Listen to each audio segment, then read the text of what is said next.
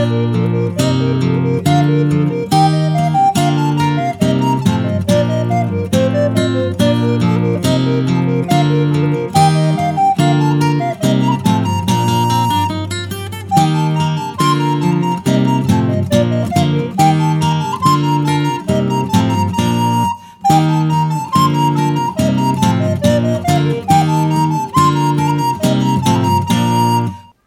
Herzlich willkommen zum DVBS Podcast, Ausgabe Juli 2018. Am Mikrofon ist Wilhelm Gericke.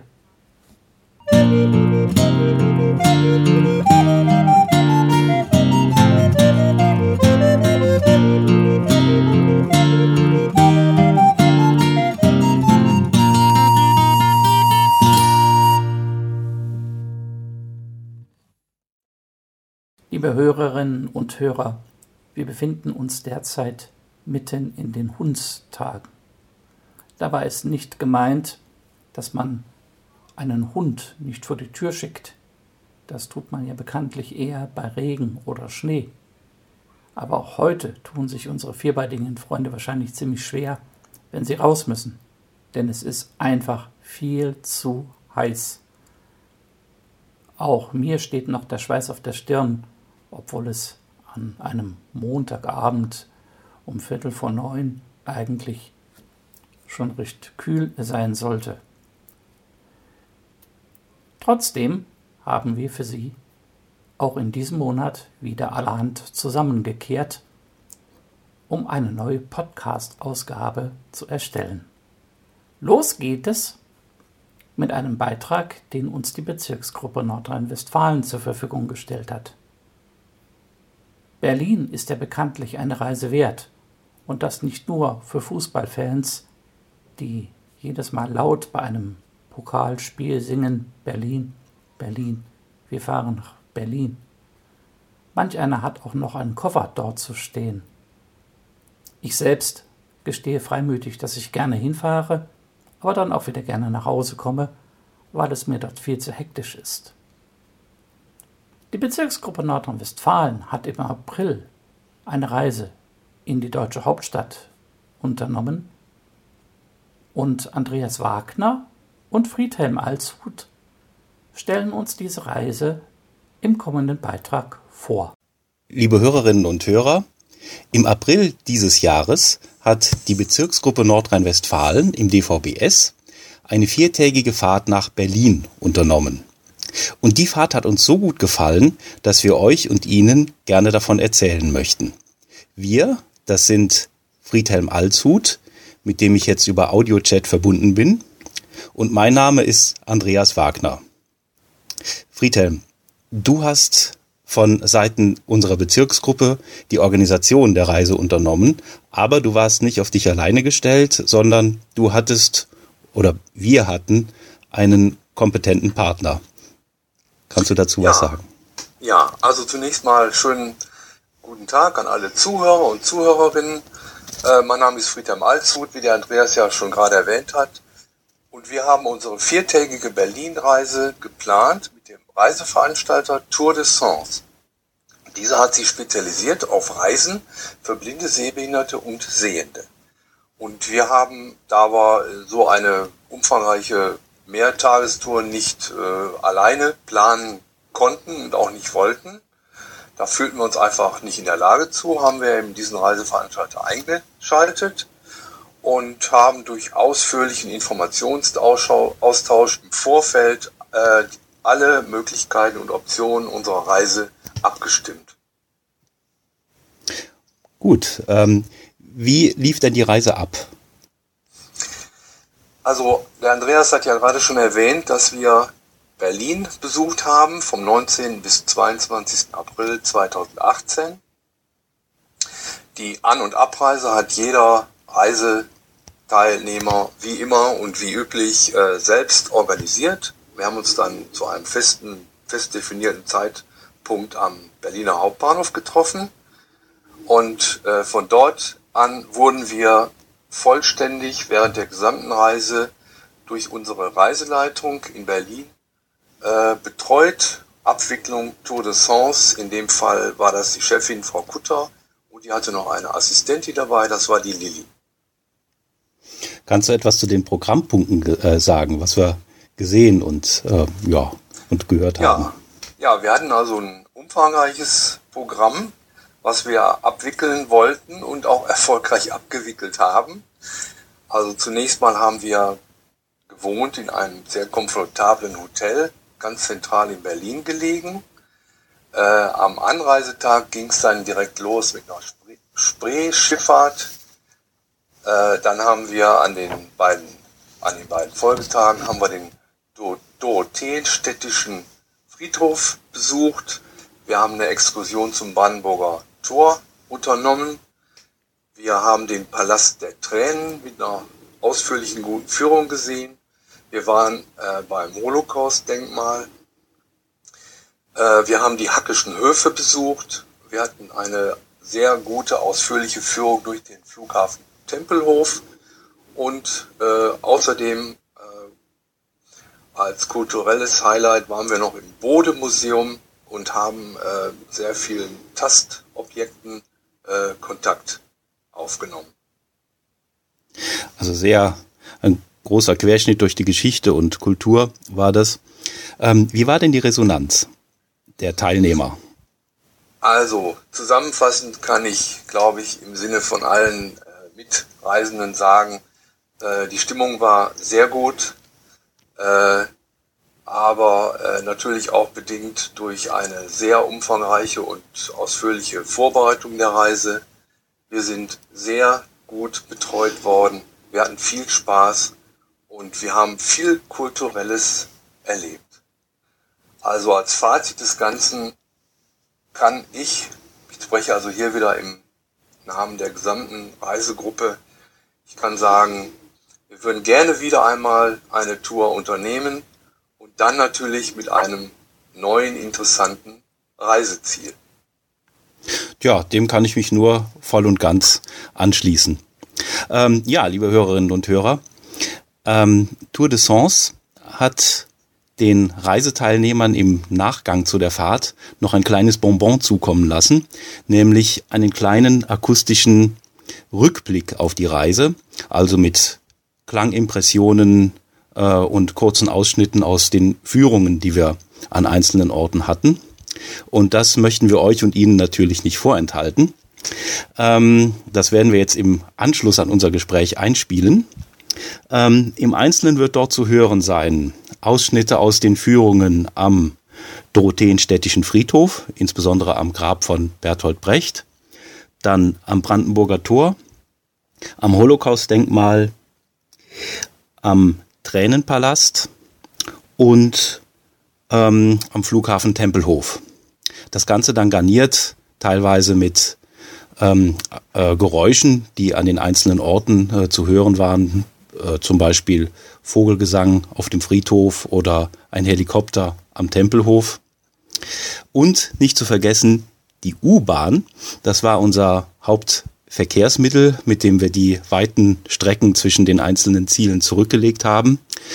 Äh, wobei wir auch sehr viel zu Fuß ähm, erledigt haben, äh, was bei dem herrlichen Wetter, was Ende April in Berlin war, auch sehr schön war. Tja, wir beide verabschieden uns an dieser Stelle und wünschen euch und Ihnen nun viel Spaß mit den Reiseeindrücken aus Berlin. Im nächsten Beitrag hören Sie ein paar Impressionen von der Berlin-Reise. Und schon zu Anfang eine Frage an die Kenner. Mit welchem Verkehrsmittel sind unsere Mitglieder in Nordrhein-Westfalen hier unterwegs?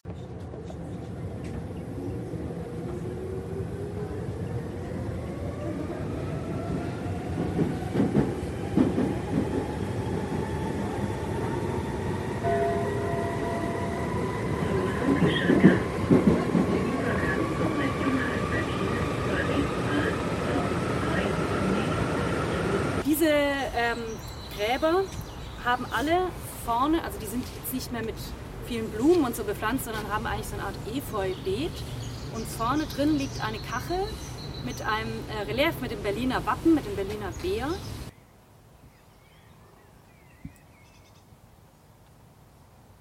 Äh, das ist das Grab von, von Bertolt Brecht. Und hier an seinem Grab hat, hat man auch noch, hat irgendjemand einen Zettel hingelegt. Äh, da steht auch noch ein Zitat von ihm drauf. Ähm, das passt auch zu dieser Zeit so ein bisschen gerade. Und zwar steht da drauf, die Schriftsteller können gar nicht so schnell schreiben, wie die Regierungen Krieg machen. Denn das Schreiben verlangt Denkarbeit. Ja. Also, ganz schön, ja, äh, ganz schön treffend so, ne, für die momentane Zeit. Ja. Also ich schätze, es war wahrscheinlich schon jeder mal hier, oder? Am Brandenburger Tor.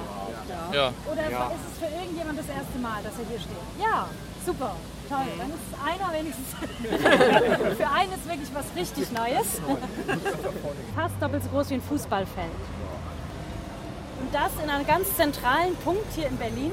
Das sind insgesamt 2711 Stelen. Wenn man durch dieses Denkmal durchgeht, dann fühlt man sich unsicher, weil man hat keinen festen Boden irgendwie unter den Füßen, man hat keine geraden Linien. Seit 40 Jahren ungefähr in Berlin, aus, aus Nordrhein-Westfalen kommt, damals nach West-Berlin gezogen, um an der Freien Universität zu studieren. Frau, und kind, Frau kennengelernt, Kinder bekommen hier, hier geblieben, weil dann ja die Mauer fiel, 89. Und äh, ja, äh, lebe immer noch hier und äh, bin immer noch äh, zufrieden hier. Tatsächlich wurde dieser Bahnhof Friedrichstraße, der immer noch mitten in Ostberlin liegt, zu einem Grenzübergang gemacht. Der meist frequentierte Flughafen sind über 20 Millionen Passagiere, ist im Norden gelegen. Und der zweite Flughafen ist der alte Flughafen in Ostberlin oder aus Ostberlin, der Schönefelder Flughafen. Und im äh, Anschluss an diesen Schönefelder Flughafen entsteht ja seit Jahren der neue Flughafen BER. Also der äh, wird mehr oder weniger an den Schönefelder Flughafen angeschlossen. Schönefeld hat mittlerweile nur noch eine Standlandebahn, weil eine geschlossen werden musste wegen des Baus von dem neuen Flughafen. Und dieser Flughafen war der dritte und der ist ja 2008 geschlossen worden. Also es gab dann drei Möglichkeiten beim Kreuzwort Rätsel Tegel Schönefeld Tempelhof, zumindest nach der Wiedervereinigung.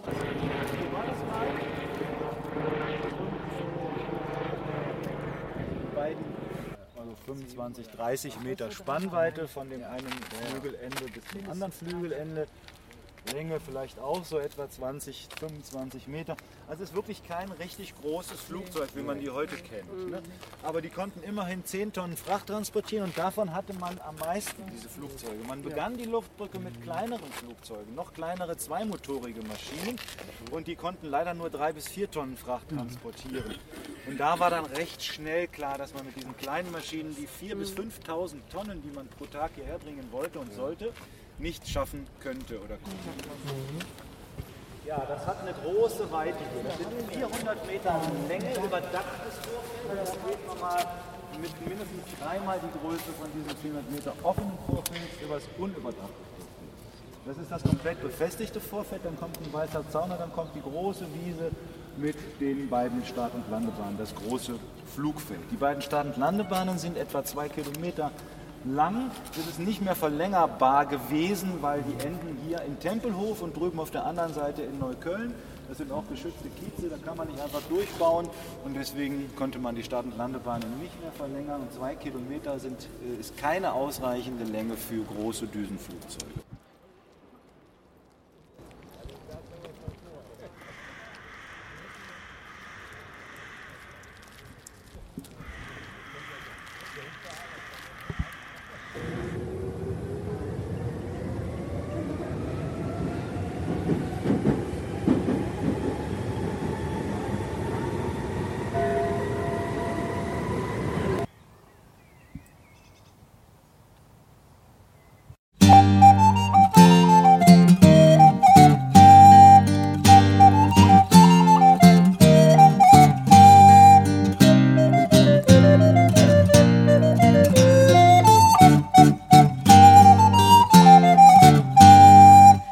Folgt nun ein Schnitt.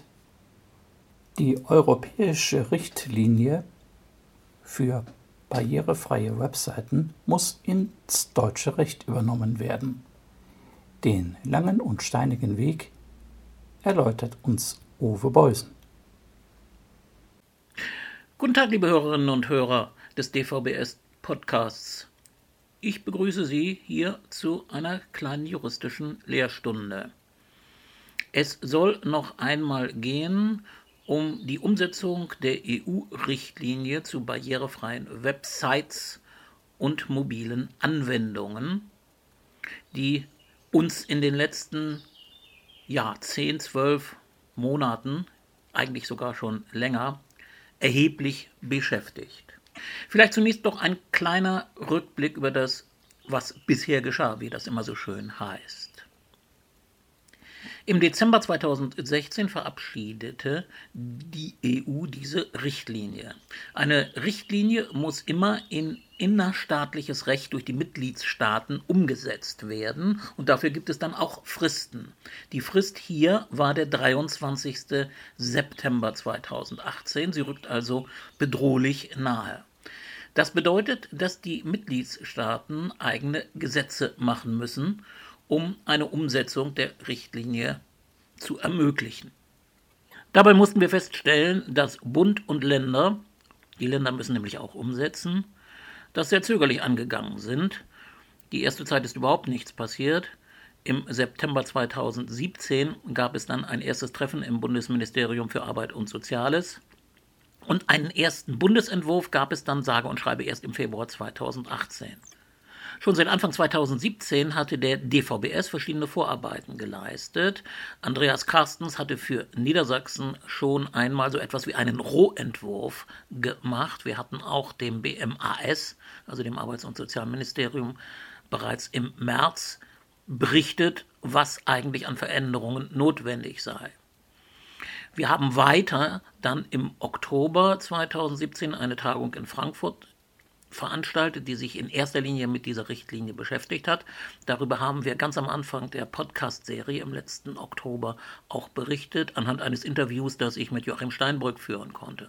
Es hat dann eine weitere Veranstaltung am 15. Februar 2018 in Berlin gegeben, zu der wir Interessierte, aber auch Menschen aus den Ministerien der Länder und des Bundes eingeladen hatten. Und diese Kooperation, die zwischen dem Landesbehindertenbeauftragten der Freien Hansestadt Bremen und dem DVBS zustande gekommen war, war, denke ich, sehr erfolgreich. Es waren immerhin über 80 Personen dort.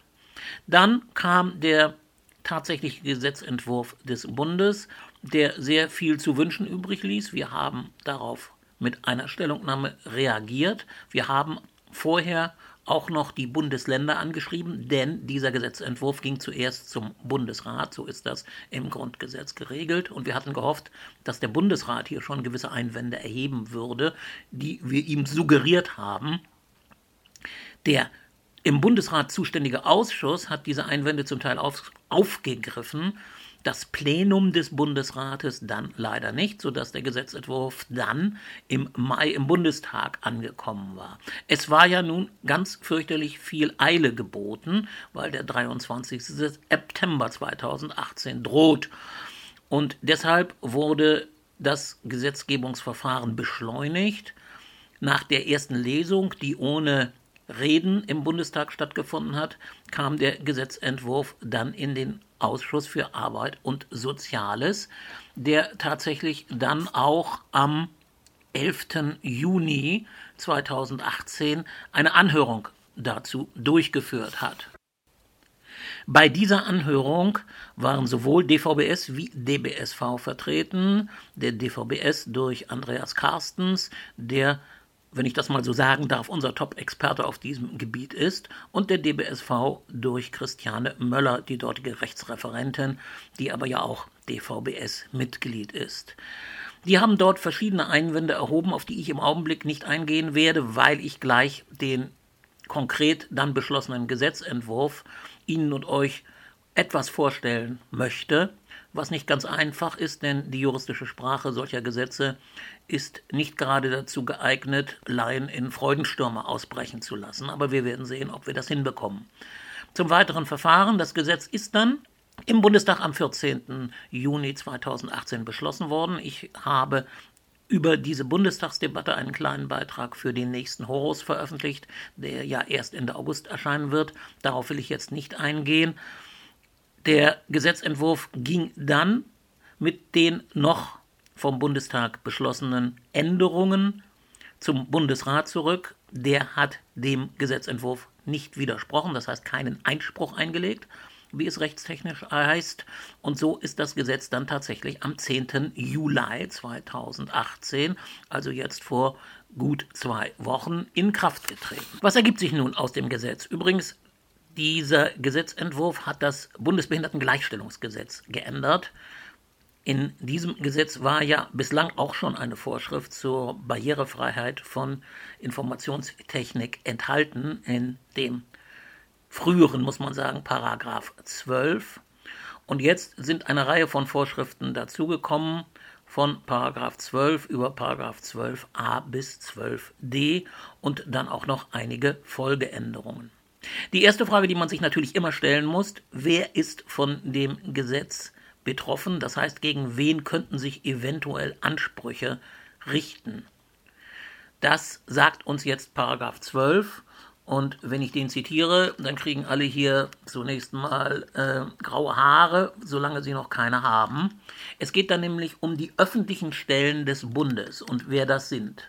Und da sagt uns Absatz 1, erstens sind das die Träger öffentlicher Gewalt. Na gut und schön.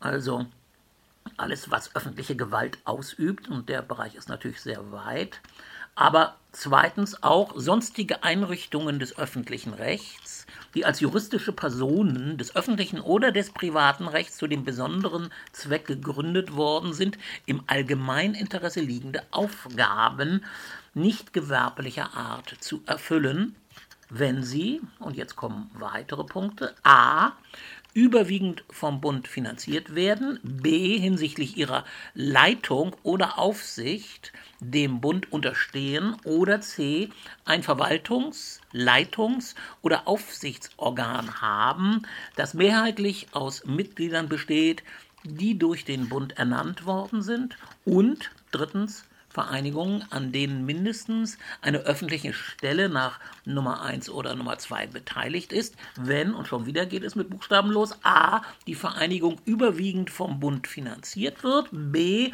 die Vereinigung über den Bereich eines Landes hinaus tätig wird, c, dem Bund die absolute Mehrheit der Anteile an der Vereinigung gehört oder d, dem Bund die absolute Mehrheit der Stimmen an der Vereinigung zusteht. Boah. Ja, was bedeutet das nun? Ganz wichtig ist das Einschiebsel, was bedeutet, dass auch privatrechtlich organisierte Einrichtungen dazu gehören können, wenn der Bund sie finanziert und die überwiegende Hoheit hat. Das wird dann auch noch präzisiert. Dazu würden dann denke ich, beispielsweise auch die Deutsche Bahn gehören, wobei bei der Deutschen Bahn eigentlich anzunehmen ist, dass, oder nicht anzunehmen, sondern nach meiner Erfahrung die Webseiten, um die es ja auch geht, relativ gut handelbar sind. Es wird hier sehr viel an Bundesbehörden tatsächlich zur Barrierefreiheit verpflichtet. Kommen wir zu 12a BGG mit dem Titel Barrierefreie Informationstechnik. Absatz 1 sagt uns da folgendes. Öffentliche Stellen des Bundes, die haben wir ja eben definiert, gestalten ihre Websites, einschließlich der für die Beschäftigten bestimmten Angebote im Intranet, das ist also auch mit drin, war aber auch schon vorher drin, barrierefrei. Gut und schön. Der Satz 2 erläutert das noch einmal für andere Bereiche. Schrittweise, spätestens bis zum 23. September 2021, gestalten sie ihre elektronisch unterstützten Verwaltungsabläufe, einschließlich ihrer Verfahren zur elektronischen Vorgangsbearbeitung und elektronischen Aktenführung, barrierefrei. Und ein Satz, der dann erst im Ausschuss für Arbeit und Soziales dazugekommen ist, Absatz 1 Satz 3, die grafischen Programmoberflächen sind von der barrierefreien Gestaltung umfasst. Um die sogenannten grafischen Programmoberflächen hatte es viel Streit gegeben. Die standen vorher in einer ausführlicheren Fassung in Paragraph 12, also bis zur Novelle des Gesetzes. Und wir haben gesagt, diese grafischen Programmoberflächen, die betreffen beispielsweise CDs oder DVDs, die nicht internetbasiert sind, die müssen auch wieder hinein ins Gesetz. Das betrifft beispielsweise auch Terminalverfahren und ähnliches. Deswegen waren wir so scharf darauf, dass das nicht aus dem Gesetz herausfällt. In der EU-Richtlinie sind die zwar nicht enthalten, aber es wäre eine Verschlechterung gegenüber dem bisherigen Zustand, so haben wir argumentiert, wenn die grafischen Programmoberflächen jetzt herausfallen würden. Das hat man so die Debatte eingesehen und deshalb diesen Satz angefügt. Wir haben große Bedenken, ob der noch das abbildet, was vorher in Paragraph 12 stand. Also ob wir mit unserem Petitum tatsächlich durchgedrungen sind. Das wird man wahrscheinlich auslegen müssen und dafür braucht man dann wahrscheinlich juristische Kunst, um das so zu biegen, wie wir es haben wollen. Ob das wirklich machbar ist, wird sich zeigen. Ganz interessant sicherlich auch noch der Absatz 3 des Paragraphen 12a. Insbesondere bei Neuanschaffungen, Erweiterungen und Überarbeitungen ist die barrierefreie Gestaltung bereits bei der Planung Entwicklung, Ausschreibung und Beschaffung zu berücksichtigen. Worauf sich der Absatz 3 bezieht, weiß man dann gar nicht so ganz genau. Man wird wohl sagen müssen, dass er sich auf das bezieht, was wir in Absatz 1 stehen haben. Sehr umkämpft war dann eine Ausnahmeregelung, die sich in 12a Absatz 6 findet. Die lautet nämlich, von der barrierefreien Gestaltung können öffentliche Stellen des Bundes ausnahmsweise absehen, soweit sie durch eine barrierefreie Gestaltung unverhältnismäßig belastet würden. Nun müssen wir zugeben, dass sich eine ähnliche Formulierung auch in der Richtlinie selbst findet mit dem Begriff der Unzumutbarkeit. Wir hatten vorgeschlagen, hier sehr viel klarere Kriterien einzubringen, um tatsächlich zu verdeutlichen, dass das eine absolute Ausnahme darstellt. Dafür hat man dann hier den Begriff ausnahmsweise gewählt. Naja, vielleicht kann man das so machen. Aber das war auch einer der Kritikpunkte, weil das vorher dieses ausnahmsweise beispielsweise so nicht im Gesetzentwurf stand. Eine wichtige Vorschrift, die auf unsere Anregung auch noch Eingang ins Gesetz gefunden hat, ist 12a Absatz 8, der lautet Angebote öffentlicher Stellen im Internet, die auf Websites Dritter veröffentlicht werden, sind, soweit möglich, barrierefrei zu gestalten. Angebote öffentlicher Stellen, die auf Websites Dritter veröffentlicht werden. Was ist damit gemeint? Nun, wir haben es ja oft damit zu tun, dass Bundesbehörden gewisse Angebote bei Facebook oder bei Twitter, wohl eher bei Facebook, veröffentlichen. Und da könnten ja auch noch andere Dienste hinzutreten. Und wir meinen, dass auch die eigentlich barrierefrei gestaltet sein müssen, was ja gerade bei Facebook eben so nicht immer der Fall ist. Ich bin kein Facebook-Nutzer, kann das nicht unbedingt beurteilen, aber das ist das, was ich höre. Und diese Vorschrift ist dann auch noch durch den Ausschuss für Arbeit und Soziales ins Gesetz hineingekommen. Meine Damen und Herren, wir kommen jetzt zum Ende des Juli-Podcasts. Der Beitrag von Uwe Beusen wird im nächsten Podcast fortgesetzt.